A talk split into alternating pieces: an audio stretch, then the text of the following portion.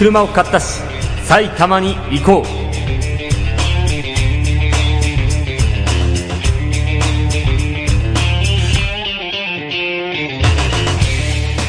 はい。せっかく車を買ったし、埼玉に行こう。第2回放送が始まりました。えー、どうも、こんにちは、小川美弘です。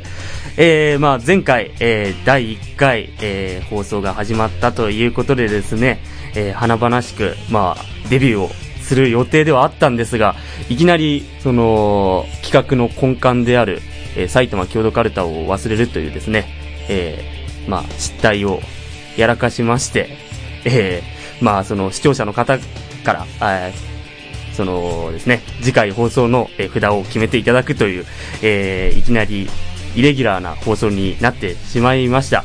しかし、え今回は、こちら、埼玉郷土カルタ、しっかり持ってきていますので、えーこちらを使って、ちゃんと放送していきたいなと、えー思っております。今日はしっかりやっていきますよ。はい。えーそれではですね、早速ですが、今日紹介する札は、こちらです。万葉の昔を忍ぶお先沼。万葉の昔を忍ぶお先沼。はい。というわけでですね、こちらの札をやっていきたいと思います。では、えー、せっかく車を買ったし、埼玉に行こう。始まります。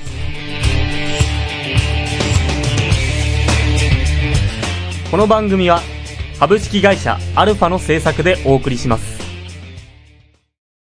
アルファの最新情報をお届けするメールマガジン、メッセンジャー。各番組から気になる情報をピックアップしたり、ちょっとした小ネタもお届けしています。ボイスサンプル制作サービス、ボイススクエアのお得な情報も発信。購読はアルファ公式サイト左下の登録フォームから、または ALFA メルマガで検索。もちろん無料です。万葉の昔を忍ぶお先沼。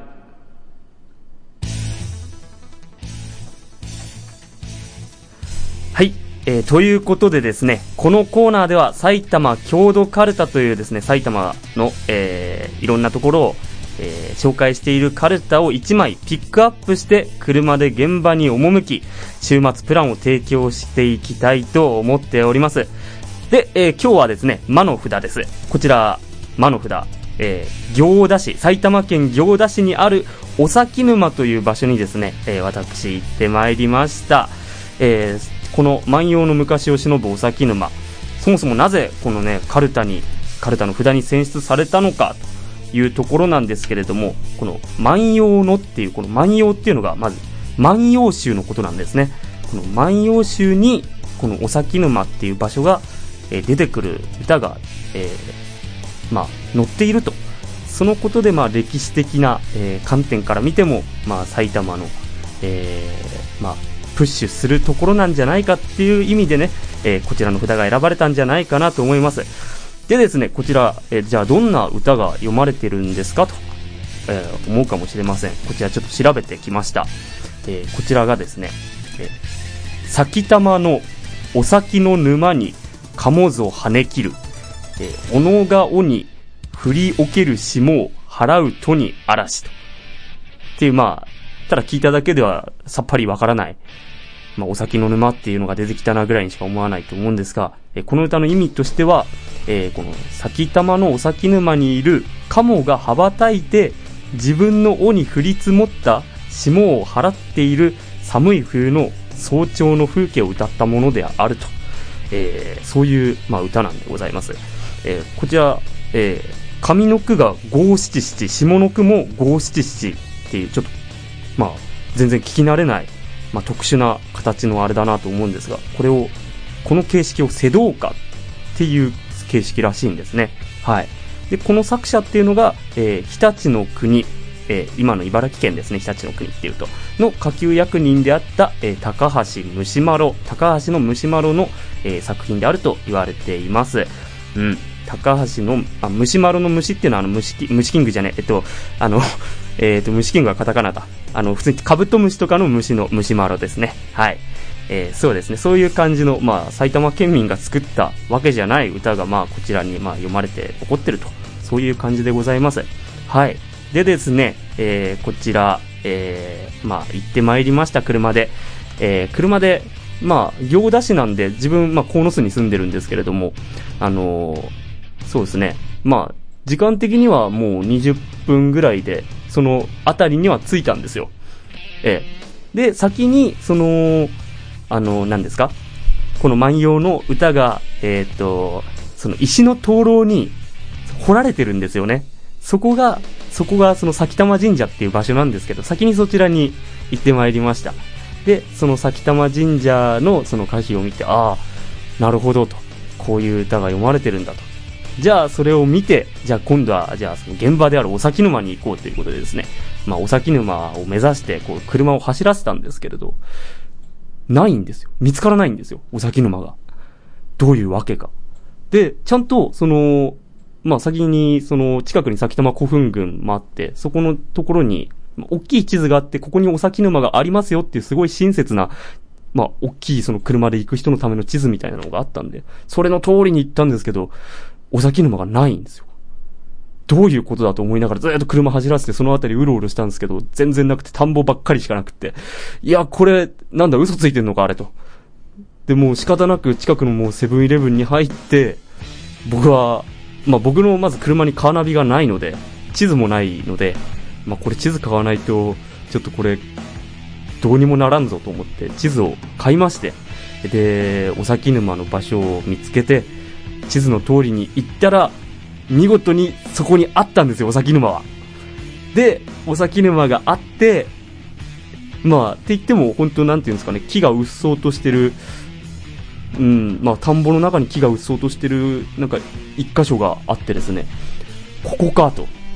いや、でも、なんですかね、その入る前からこう決めつけるのも良くないと思って、入ってみたら、うん、なんていうんですかね、まあ、あったんですよ、お崎沼は確かに。目の前にあったんです。ただ、それを沼というにはあまりにも、珍家。うん。池っていうにしたって、これは池ではないと。そういう規模じゃない。うん、もうなんていうか、なんていうんですかね、水たまりに近いような、もう本当に雨が降らなかったら干からびちゃうんじゃないかぐらいの規模のものでした。うん。ただそこにその石碑とかいろいろあって、そこにはそのお崎沼っていう場所が、まあ、なんていうんですかね、他にも候補があるらしいんですよね。その埼玉県の中でも、お崎沼はここだって。でも、それじゃなくて、お崎沼は行田のここなんだぞっていうのを、まあ、証明すると言いますか。まあ、そう、主張する石碑は、えー一つありましたね。まあ、なんで、なんて言うんですかね。うーん、まあ、行ってみて思ったのは、まあ、場所がまずわからないと。本当に鷹をくくっていくと道に迷うことになると。で、何より行き着いて、その、それだけ苦労して行き着いたにもかかわらず、まあ、こう言うとあれですけど、ちょっとがっかりすると。なんていうか、沼というには、と。まあ、実際、実際、大規模な沼だったとしても面白いかどうかさっぱりわかんないんですけども、まあ、ちょっとそういう場所だったかなと。うん。そうですね。まあ、前回の荒川に続いて、なんとも、なんともこう、いや、いい場所だったって僕は紹介したいんですけれども、こう、なんでこう、埼玉はこんなに、こんなに、もう、お前さみたいなもうところばっかりの、そうですね、場所でしたね。はい。まあ、そんな感じの、えー、魔の札、えー、万葉の昔を忍ぶお崎沼でございました。せっかく車を買ったし、埼玉に行こう。あなたの夢は何ですか？大きくなったら何になりたいですか？何になりたかったですか？どこかにしまったまま忘れている夢の種ありませんか？あなたの夢を諦めないで夢を叶えたいあなたへ内野真央の魔法の言葉各週土曜日ポッドキャストで配信中 Try to the next stage. Alpha. せっかく車を買ったし、埼玉に行こう。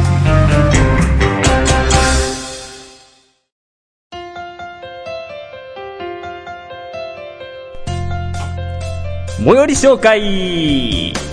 はい。ということでですねこのコーナーは、えー、カルタの札で行ったところの近くにあるものを紹介するコーナーでございます、えー、今回、えー、行った場所が、まあ、埼玉県行田市ということでですね、えー、行田いろいろ紹介するもの、えー、あります。なので、えーとりあえず2つこちら紹介させていただこうかなと思います。えーまず1つが、えー古代ハスの里。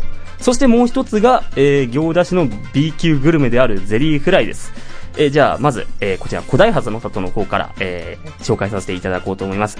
えーこちら、古代ハスの里っていうのはですね、僕が小学生ぐらいの時ですかね、に、その、なんか再開発か何かしてた時に、その、ハスの種が見つかって、その古代ハスの、それを植えてみたら花が発芽したみたいな、そういう話で、それを売りにちょっと、まあ、古代ハスの里っていうのができたっていうような経緯だったと思うんですが。で、まあ、これ、この場所っていうのは、まあ、この間も、その、行ったんですけど、小学生の時にも実は一回行ってまして、その、まあ、それで結構、プッシュしてるっていうことで、じゃあ行ってみようじゃないかっていうんで家族で行ったところですね。まあ、ハスがいっぱいバーって咲いてるわけですよ。で、あーって、こんな、すごいな、ハスも結構これだけ咲くと壮観だなと思いながら、まあ見てて、どれが古代ハスなんですかと。こんだけあるけれども、と。言ったら、これ全部ですと。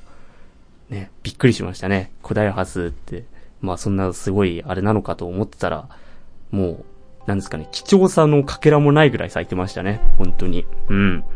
で、この間、久しぶりに行ってきまして、えー、早速、こう、ハスを楽しもうかななんて思ってたんですけどね、えー、いかんせん、ハスの時期じゃなかったと。うん。その辺は全然、あれですね、調査してなかったと。えー、まあ、完全に私の落ち度ですね。えー、こちら、えー、ハスの、まあ、この、旬の、旬というか見頃のシーズンっていうのがだいたい6月中旬から8月頃と。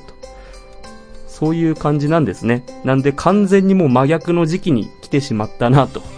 うん、終わって久しい時期に、えー来てしまったと。ただ、その、古代ハスの里でですね、今、違う、その、ものもやってまして、その、お米、その、稲で作られたアートってわかりますかね？その、要は、一丁とか二丁、その、お米、その作ってる、まあ、その敷地のそれを表現なんですけど、それを丸々こう、その古代米とか、そういう色のついてるお米を使ってアートを作るっていう、そういうものはやってました。で、その、そこの場所にその古代ハスタワーっていう、まあ50メーターぐらいの高さのタワーがあって、そこに登ると上からこう見下ろせるっていうものなんですけどね。それはすごいいいものでしたね。うん。実際初めてそれを見たんですけど、いや、ここまできっちりできるんだと。いやもっとなんかこう、アバウトっていうか、あれかなと思ってたけど、高をくくってたんですけど、いや、ここまですごいとは思わなかったなと。うん。思いましたね。はい。そういう感じでしたね。なんでまあ、古代ハスの時期じゃなくても十分楽しめたなと、そこは思いました。はい。で、えーもう一つ、えーこちらが B 級グルメのゼリーフライということでですね、名前だけ聞くとゼリーフライっていうと、なんだ、ゼラチンでも揚げてるのかと。なんか、とてもじゃないけど想像にしたくない食べ物になってしまうんですけど、そういうんじゃないんですよ。全然ゼラチンとか全く関係ない。普通にその、なんていうんですかね。あのー主に使われてるのがおからなんですよ。おからで、そこにじゃがいもを、こう、入れたりとかして、それを、それを混ぜたりして、素揚げして、ソースをかけて食べるっていうものが、ゼリーフライなんですよ。じゃあなんでゼリーフライなんだと、その名前がと。いうと、その語源っていうものも、ちゃんとルーツがありまして、まあ、銭フライ。要は小判っていうか、そのおこ、お金、お金、お金の、昔のお金の形って縦長っていうか、それが銭。銭のフライ。で、それがだんだんなまっていって、銭フライがゼリーフライに変わっていったと。そういう食べ物なんですね。ええ。で、まあこれ実際食べてみたんですけど、まあ、やっぱり普通に、そうですね、美味しいものでしたね。その、食べたこと、まあ食べたこともまあ、1、2回あるんですけど、まあたまに食べるとやっぱり美味しいなと。やっぱ B 級グルメの魅力っていうのはそういうところにあるのかなと思いましたね。うん。で、こちらのね、ゼリーフライ。実はちょっと興味深いえーものをですね、発見しまして、その、ちょっとネットを見てたら、どうにも、まあ、広島風お好み焼きのルーツじゃないかみたいな話がネット上にちょこっと出てて、いやいやと、いや、これはダメだろうと。いや、そんなこと言ったらこれ消されるよと思いながらも、ちょっとまあ、まあまあまあ、一応話だけはこれ、まあ見てみようと思って、まあ見た結果ちょっと、ルーツっていうかまあ、間違っちゃないけど、ちょっと間違ってるなっていうような感じは受けました。で、まあちょっと自分なりに、まあ考えてみたんですけど、その、まあゼリーフライ、まあその、広島風おお好み焼きの、まあ、進化の過程を見るとちょっと関わってくるんですよ、確かに。で、広島風お好み焼きっていうかまあその全国的に見て、お好み焼きの前身であるものっていうのが、まあ、ゼリーフライに当たるものなんですよ、確かに。それが、まあ、明治時代とか、まあ、結構遡るんですけど、明治時代ぐらいに食べられてたものが、まあ、全国的に割と食べられてたのがゼリーフライだったんですね。まあ、地方によって呼び方は違ったかもしれないですけど、そういったものだったんですよ。で、それが昭和とかになっていくにつれて、こう、お好み焼きっていう風に形を変えたり、広島風お好み焼きっていう風にどんどん派生していって、今、そういうお好み焼きとか、広島風お好み焼きみたいな感じになってるみたいなんですよ。ただ、埼玉では、なぜかゼリーフライは進化しなかったと。全く、あのまま、今を迎えてしまったと。行田においては。で、挙句の果てには、えーゼリーフライがルーツなんだと。行田のゼリーフライが広島風お好み焼きのルーツなんだみたいなことを言ってるのがあって、まあ、結果としては、まあ、8割間違い2割正解みたいな感じですかね。うん。だと僕は思うんですけどね。これは僕個人の意見ですからね。うん。実際どうなのかなとは思うんですけど。うん。まあ、なんでね、まあ、あまりにもちょっと喧嘩を売ってる記事だったなと思いましたね。はい。まあ、そんな感じでですね、まあ、ゼリーフライ、まあ、ぜひね、一度、まあ、食べてみる価値は僕はあるとは思いますね。まあ、それぐらい通に、まあ、埼玉県の B 級グルメとかの大会でも毎年のように出てますし、まあ、それぐらい埼玉においてでも B 級グルメの、まあ、結構有名なものなので、まあ、一度ぐらい食べてみてもいいのかなと思います。まあ、そんな感じでですね、えー最寄り紹介でございました。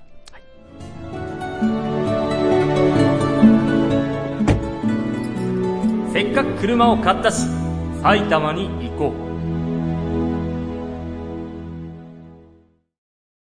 魔法の力でエフカリアーナ魔女見習いのルージュとオッサーが巻き起こすドタバタサクセスストーリーラジオあなたの脳内に直接語りかけるラジオ略してマホラジ各週日曜、ポッドキャストで配信中。あなたの耳に魔法をかけちゃうぞ。Try to the next stage. Alpha. はい、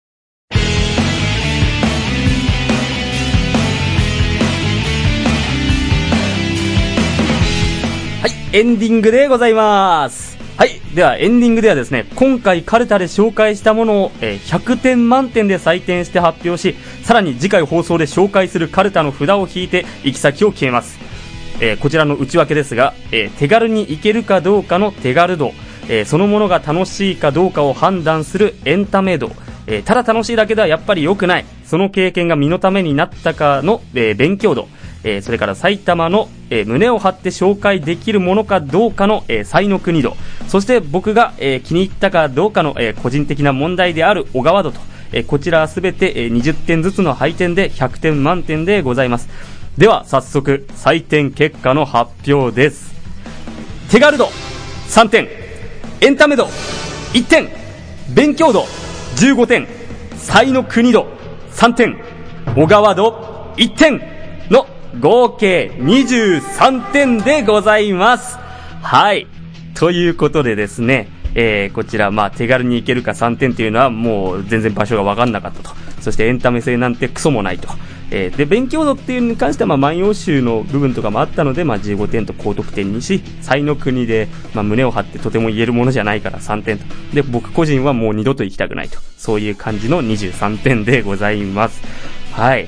ということでですね、じゃあ、えー次回の札を、えーやっていきたいと思います。これをやるのは初めてです。2回目ですけれども、まあ、前回カルタを忘れたので、こちら、えー札を切ってですね、えーまあ、上に白札乗っけて、えーこちらの中から1枚決めていきたいと思います。じゃあ真ん中あたりから、いきます。これだこれだん？ふるさとの伝統工芸、キリタンス。はい。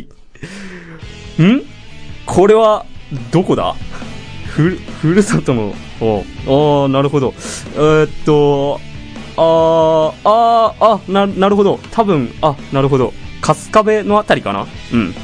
ですね。ええということでですね、えー、次回はこちらの、えー、キリタンスを紹介するというコーナーに、えーなりますので、えーまたよかったらですね、聞いていただけたらと思います。はい。まあ、今回の放送を聞いてですね、まあ、行田、まあ、他にもね、お市場とかいろいろいいところありますんで、まあ、ぜひ、こちら、えー週末は、行田に行ってみてはいかがでございましょうか。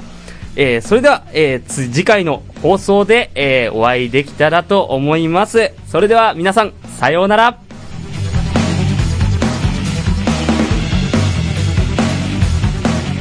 この番組は、株式会社アルファの制作でお送りしました。